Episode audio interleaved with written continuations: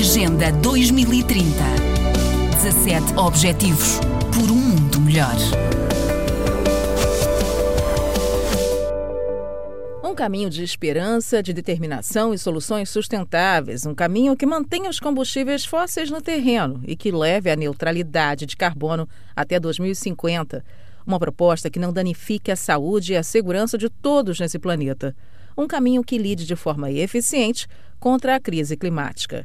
Foi assim que o secretário-geral da ONU iniciou seu discurso na Conferência das Nações Unidas sobre Mudança Climática, a COP25, aberta nesse 2 de dezembro em Madrid, na Espanha. That is the only way to limit global temperature rise to the necessary 1.5 degrees para Antônio Guterres, esse é o único caminho para limitar o aumento da temperatura em 1,5 graus Celsius até o fim desse século. Ele lembrou que as melhores informações científicas expressas através do painel intergovernamental sobre mudança climática indicam que ultrapassar essa marca levaria o mundo a um desastre catastrófico. Para o chefe da ONU, a COP25 é uma oportunidade de tomar a decisão acertada. O secretário-geral voltou a mencionar protestos de jovens pelo mundo pedindo ação climática imediatamente.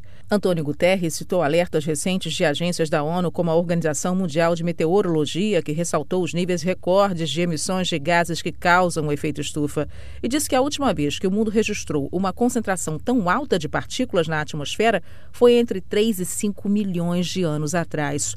Os últimos cinco anos também foram os mais quentes da história, desde o início dos registros. Com isso, o mundo teve mais eventos extremos de temperatura e outros desastres naturais, como furacões, secas e incêndios florestais.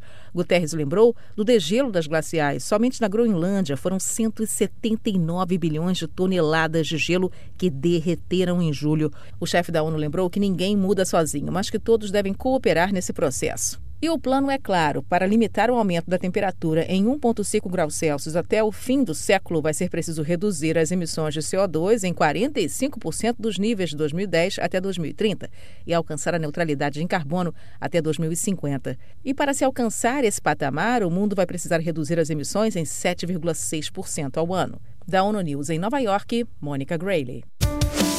Agenda 2030 17 Objetivos por um mundo melhor.